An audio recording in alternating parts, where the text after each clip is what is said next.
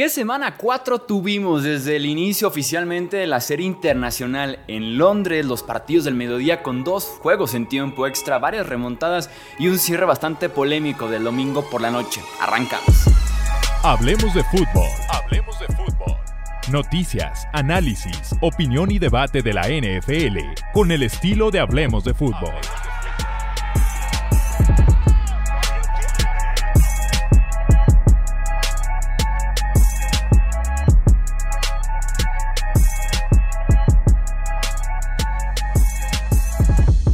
amigos? ¿Cómo están? Bienvenidos a una edición más del podcast de Hablemos de Fútbol. Yo soy Jesús Sánchez. Un placer estar nuevamente con ustedes para poder comentar lo mejor y lo peor. Ganadores y perdedores que tuvimos en este domingo de semana 4. Arrancamos de una vez. Ganadores, o lo mejor, del domingo de semana 4, Josh Allen. Qué lindo juega Josh Allen cuando toma lo que la defensiva le da, cuando no está forzando nada, cuando realmente busca al hombre abierto, cuando realmente busca su mejor enfrentamiento y se mantiene en el sistema, se mantiene en el ritmo que trae la ofensiva, ¿no? Básicamente cuando no se pone en ese modo de autodestrucción, en ese modo de semidios, yo puedo hacer lo que quiera, voy a forzar las cosas, yo tengo que ser el superhéroe de este equipo, básicamente cuando no está en ese modo Josh Allen, bastante, bastante, bastante buen coreback, de los mejores corebacks de la liga. Y ese fue el Josh Allen que se presentó hoy en Buffalo para enfrentar a la potencia que eran los Miami Dolphins que llegaban invictos a este partido para justamente decir los Bills son los que mandan en esta división. Fueron 320 yardas, 21 de 25, 4 touchdowns. De hecho, tuvo rating de coreback perfecto Josh Allen en este partido y todavía le suma un touchdown terrestre. Así que en ese sentido, me encantó Josh Allen. Y quien también me ha encantado este año, Stephon Dix, creo que ha sido uno de los dos o tres mejores wide receivers de la NFL, dependiendo de gustos, de lo que quieras destacar de cada receptor, bien podría ser hasta el mejor tal vez esta temporada en la liga.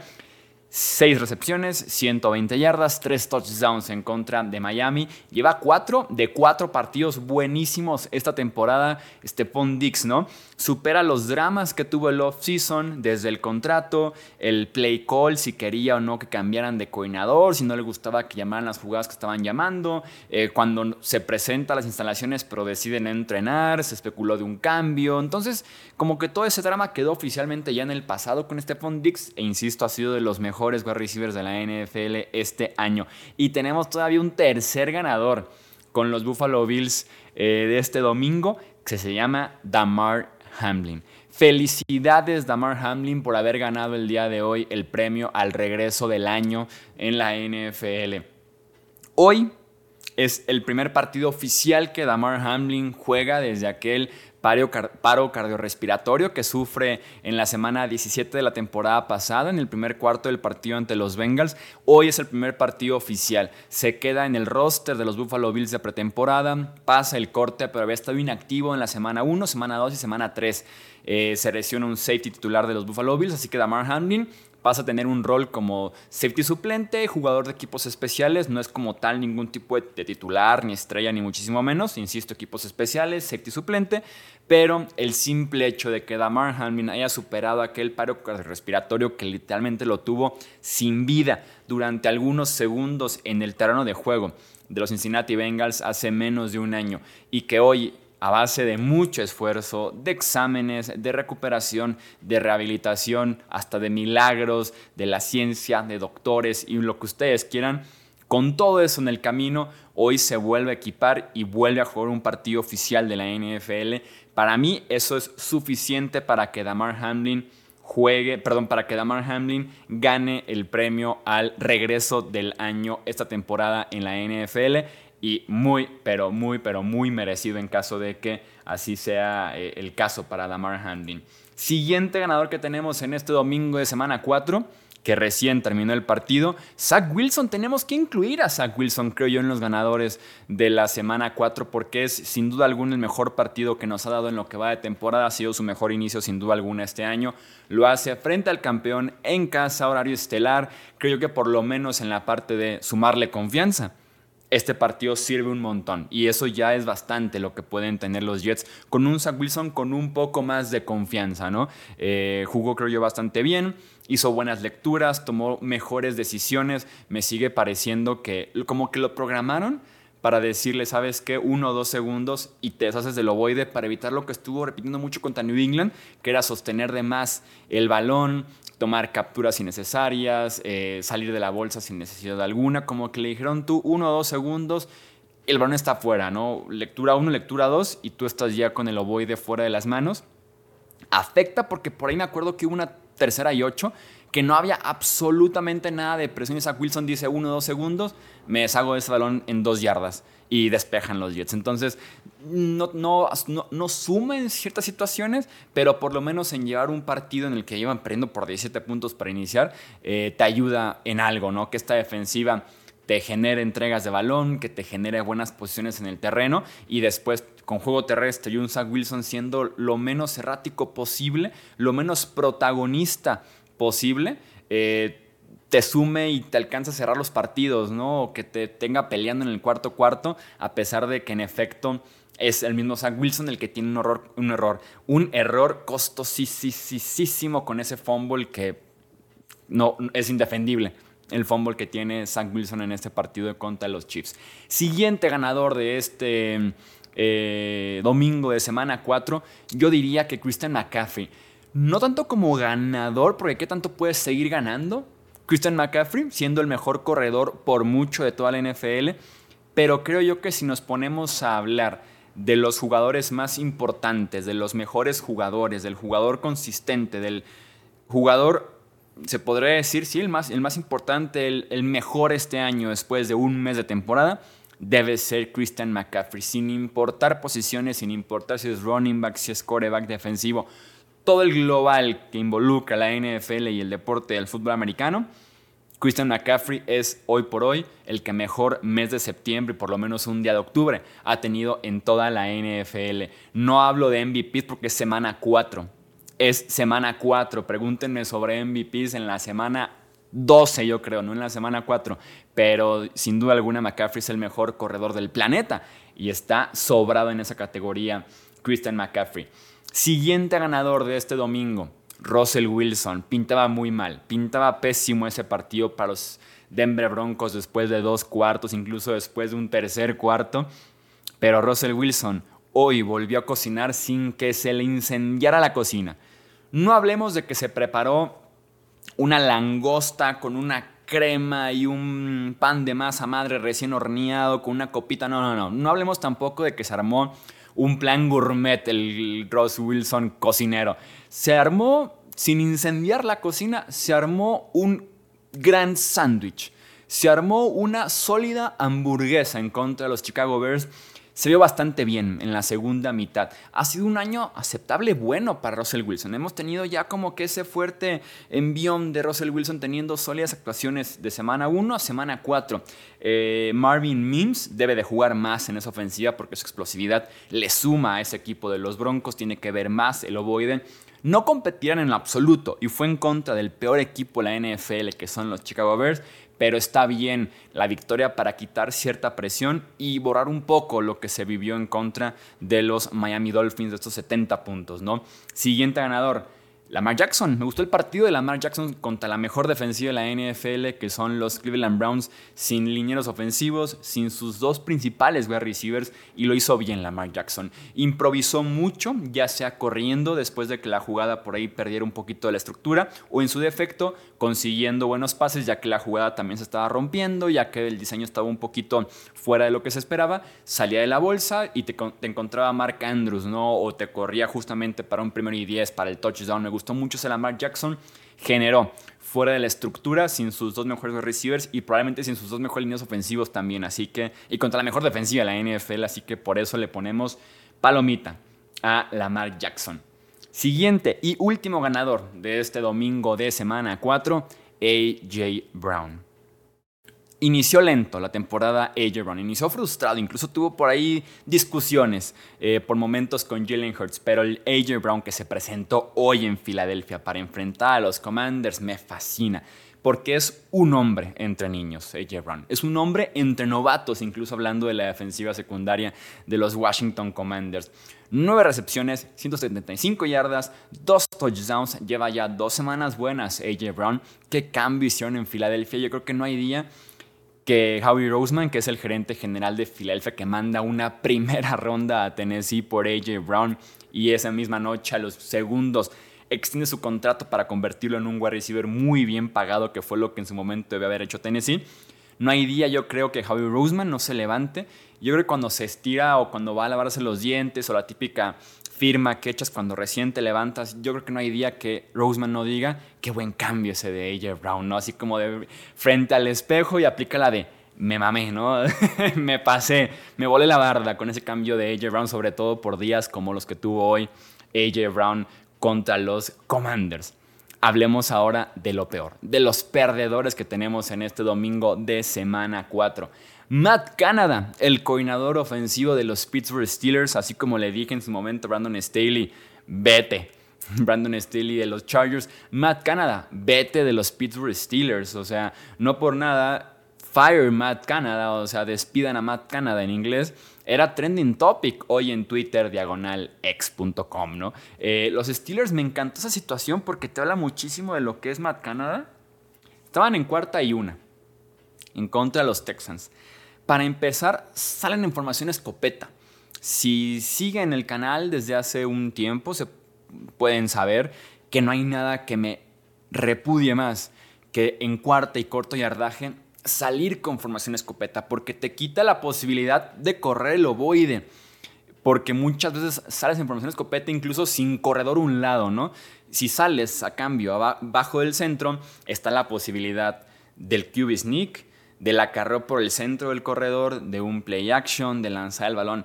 Sales en formación escopeta y te quita el QB para empezar. Y te quita muy probablemente el acarreo por el centro del corredor. Entonces te quita muchas posibilidades, creo yo.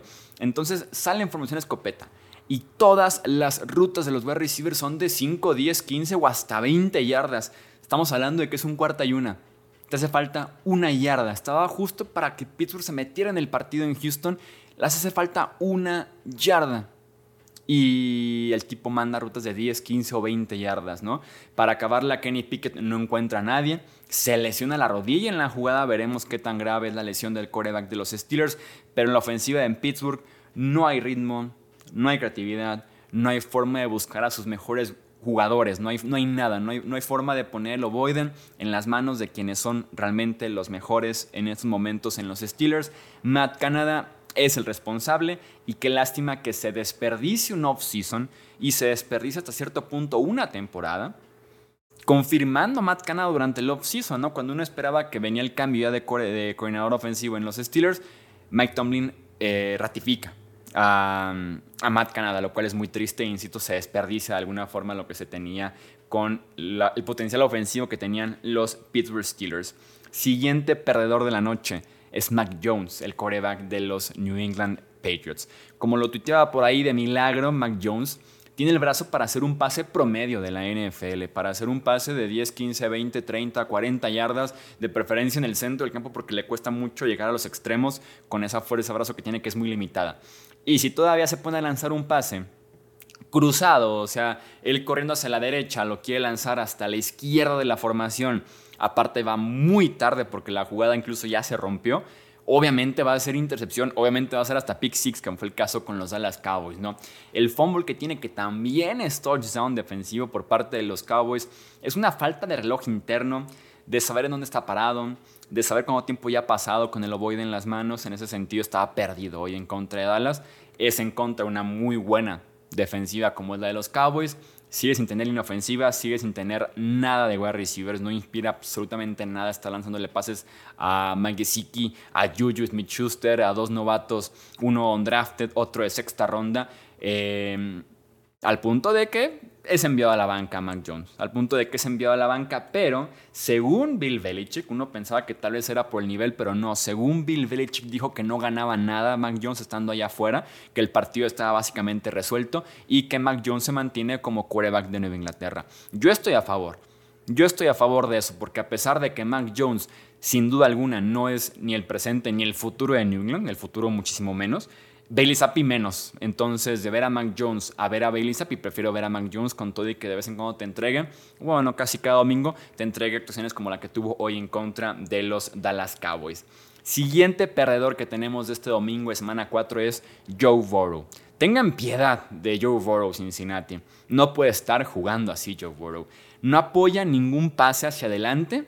Entonces van los pases sin fuerza, sin velocidad, el término que se le conoce en Estados Unidos es como sin zip, eh, que es como justamente esa velocidad, ¿no? Es esa fuerza de brazo que te puede hacer que un pase no, no, llegue lejos, sino más bien llegue rápido, que llegue como en línea recta, ¿no? Que, que tarde poco tiempo en poder llegar al wide receiver. Le hace falta ese tipo de zip a los pases de Joe Burrow y es por la pantorrilla. Eh, no puede moverse ni un paso si llega a presión. Por lo mismo Tennessee dijo, vamos mandándole blitz cada jugada a Joe Burrow y que se haga bolas allá atrás. Y en efecto así fue. Todo el día fueron blitzes por parte de la defensiva de Tennessee, que de por sí es una defensiva que es agresiva naturalmente, porque así es Mike Vrabel, que me encanta Mike Vrabel. Eh, Burrow no se puede mover. Burrow está como estatua, o sea, está ahí parado. Simplemente o se deshace el ovoide o se tira al piso porque no puede evitar ningún tipo de presión. Era buenísimo contra el blitz. Joe Burrow ahora es bastante malo. Ahora es fatal Joe Burrow en ese sentido, ¿no? Yo lo que me pregunto es, Joe Burrow se lesiona a principios de agosto, no me acuerdo si finales de julio principios de agosto. Se pierde toda la pretemporada, se pierde training camp y regresa en semana 1. Que en la semana 1 de por sí no se veía como el Joe Burrow que todos creíamos que íbamos a ver. En la semana 2 se agrava la lesión que tenía en la pantorrilla derecha y en la semana 3 juega, ganan los Rams en la semana 4 se ve espantoso en contra de Titans. Los Bengals tienen récord de 1-3. En su momento, llamar Chase, cuando estaban apenas en esa parte de la pretemporada, él decía, por mí que Burrow se tome dos meses, ¿no? El de la pretemporada y el primer mes de temporada y regrese en la semana 5, ¿no? ¿Qué hubiera pasado si los Bengals hubieran optado por eso? Tendríamos muy probablemente, por ejemplo, el próximo domingo a un Joe Burrow que estaba 100% sano porque tuvo dos meses para recuperarse una lesión muscular en la pantorrilla. Y los Bengals, si tienen hoy por hoy marca de un ganado y tres perdidos, probablemente tendrán igual. O tendrían un 0-4, que no es muy lejos de un 1-3, ¿no? Entonces, pero con un Burrow 100% sano. Entonces creo que ya es demasiado tarde en ese sentido para, para Cincinnati. Veremos cómo manejan el tema de Burrow. Está entrenando al 100%, pero está jugando espantoso. No lo sé. Insisto, no sé qué hubiera pasado si de todos modos Burrow se sentaba, regresaba sano con récord de 1-3 o con récord de 0-4, que hubiera sido muy parecido a lo que tienen los Bengals actualmente, ¿no? Siguiente perdedor, Ron Rivera, el head coach de los Washington Commanders. Ve por la victoria, Ron Rivera. Ve por la victoria, Ron Rivera. Contexto. Commanders perdía 31-24 ante Filadelfia. Con un segundo sacan la última jugada o sea, literalmente era la última jugada y ya el reloj llega a ceros. Sam Howell, touchdown de los Commanders, 31-30. Washington era en las apuestas el underdog, o sea, el desfavorecido por 8 puntos en las apuestas en contra de Filadelfia. Estabas de visitante, estabas jugando en Filadelfia eres históricamente, bueno, no históricamente, pero por lo menos este siglo ha sido como el apestado del este de la NFC. Estás jugando contra el actual campeón de la división y de la conferencia. Estás a dos yardas de ganarle a Filadelfia en este contexto que te estoy montando aquí. Estás a dos yardas de ganarle a los Eagles. No existe mejor escenario que estar a dos yardas de ganarle a un tipo o a un equipo, mejor dicho, que era favorito por 8 puntos en las apuestas. Estás a 2 yardas y Ron Rivera decide patear el punto extra. Decide patear el punto extra, creer que es buena idea irse a tiempo extra contra un equipo que en talento, en momento, en temporada, era favorito por 8 puntos en las apuestas. ¿Por qué te irías al tiempo extra por un, contra un equipo en casa que es muy, muy superior a ti, por lo menos en el papel? ¿Por qué te irías a tiempo extra? Estás a dos yardas de ganarlo. En caso de ir a tiempo extra, dependes, como siempre he dicho, del volado. Si lo pierdes, dependes de frenar a Jalen Hurts, recuperar el ovoide y avanzar, no sé, 30, 40, 50, 60 yardas y patear el gol de campo o hacer un touchdown. En caso que ganes el volado, dependes de justamente avanzar 75 yardas, probablemente hasta el touchdown con una muy buena defensiva para poder ganar el partido. Suena mucho más complicado y complejo que simplemente ganar dos yardas en la conversión de dos puntos y ganar el partido. Ron Rivera se portó cobarde en contra de Filadelfia y pierde la final contra el partido. Si fueras Filadelfia, sí, empátalo. Vete tiempo extra, estás en casa y eres el mejor equipo. Si eres Washington, ve por el triunfo.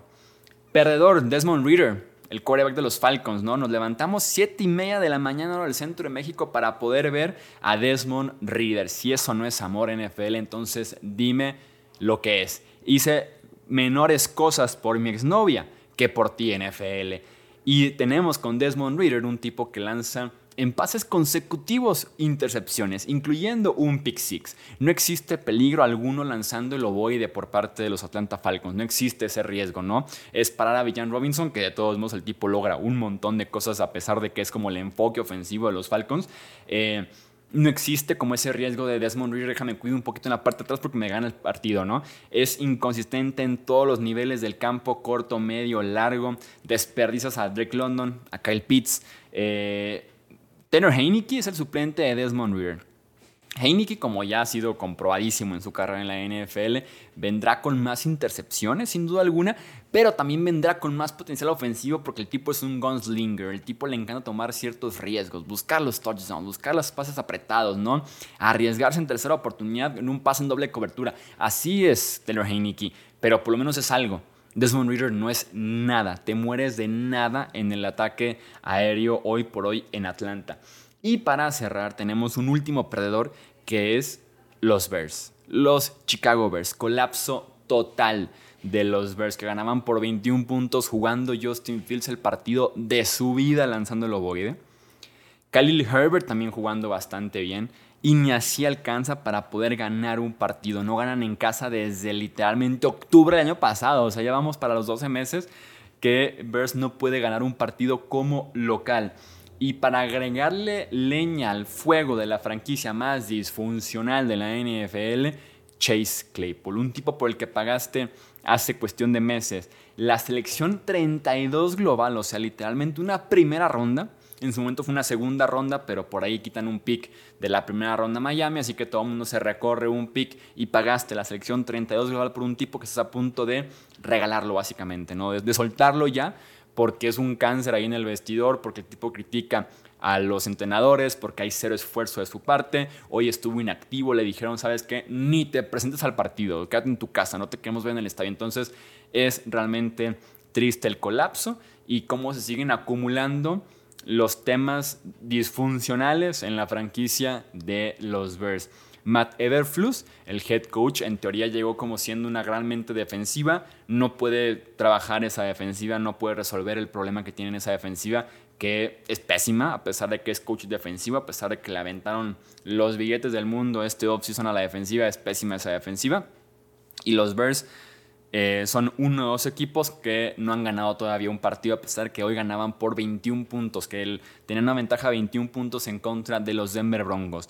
Pierden aunque se podría decir que ganan de alguna forma, tomando en cuenta ya temas de récord, desempate y demás, viendo ya muy a futuro, viendo ya para el draft de la NFL, pero los Bears un colapso total por donde lo veas de cualquier área básicamente de esa franquicia que de milagro es franquicia de NFL hoy en día. Vamos a dejar entonces hasta aquí este episodio, este directo que hicimos de lo mejor y lo peor que nos dejó este domingo de semana 4. No olviden seguirnos en redes sociales, suscribirse aquí al podcast Hablemos de Fútbol y estar pendiente del contenido que se viene de semana 4 y más adelante en la semana de la siguiente jornada que tenemos en la temporada. Esto es Hablemos de Fútbol. Yo soy Jesús Sánchez. Hasta la próxima. Gracias por escuchar el podcast de Hablemos de Fútbol. Para más, no olvides seguirnos en redes sociales y visitar hablemosdefutbol.com.